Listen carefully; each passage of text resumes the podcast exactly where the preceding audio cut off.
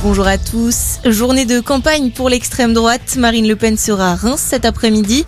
La candidate du Rassemblement national attend 4000 spectateurs à ce meeting. Objectif, relancer sa campagne suite aux nombreux départs dans son camp.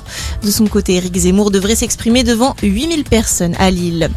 Un nouvel interlocuteur du culte musulman pour l'État. Le Forum de l'Islam de France se réunit pour la première fois aujourd'hui à Paris.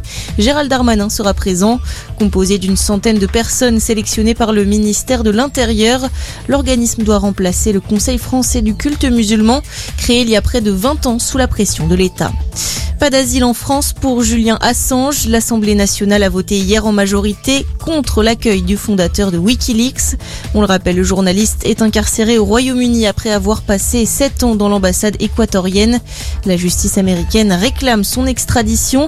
Il encourt 175 ans de prison aux États-Unis pour avoir permis la publication de dizaines de milliers de documents confidentiels, notamment sur les opérations américaines en Afghanistan et en Irak.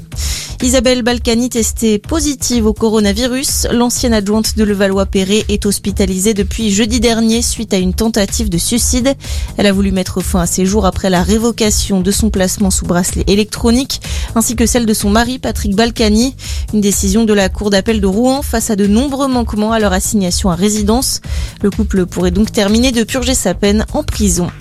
Et puis top départ pour les JO d'hiver à Pékin. Après la cérémonie d'ouverture qui a commencé hier, les premières épreuves c'est aujourd'hui. On le rappelle, 88 Français sont engagés dans toutes les disciplines. Objectif pour le contingent français, ramener 15 médailles, soit autant qu'il y a 4 ans. Mais déjà une première déception cette nuit en snowboard slopestyle. La française Lucille Lefebvre a chuté dans la première manche et ne s'est pas qualifiée pour la finale. Voilà pour votre point sur l'actu. On vous accompagne toute la journée.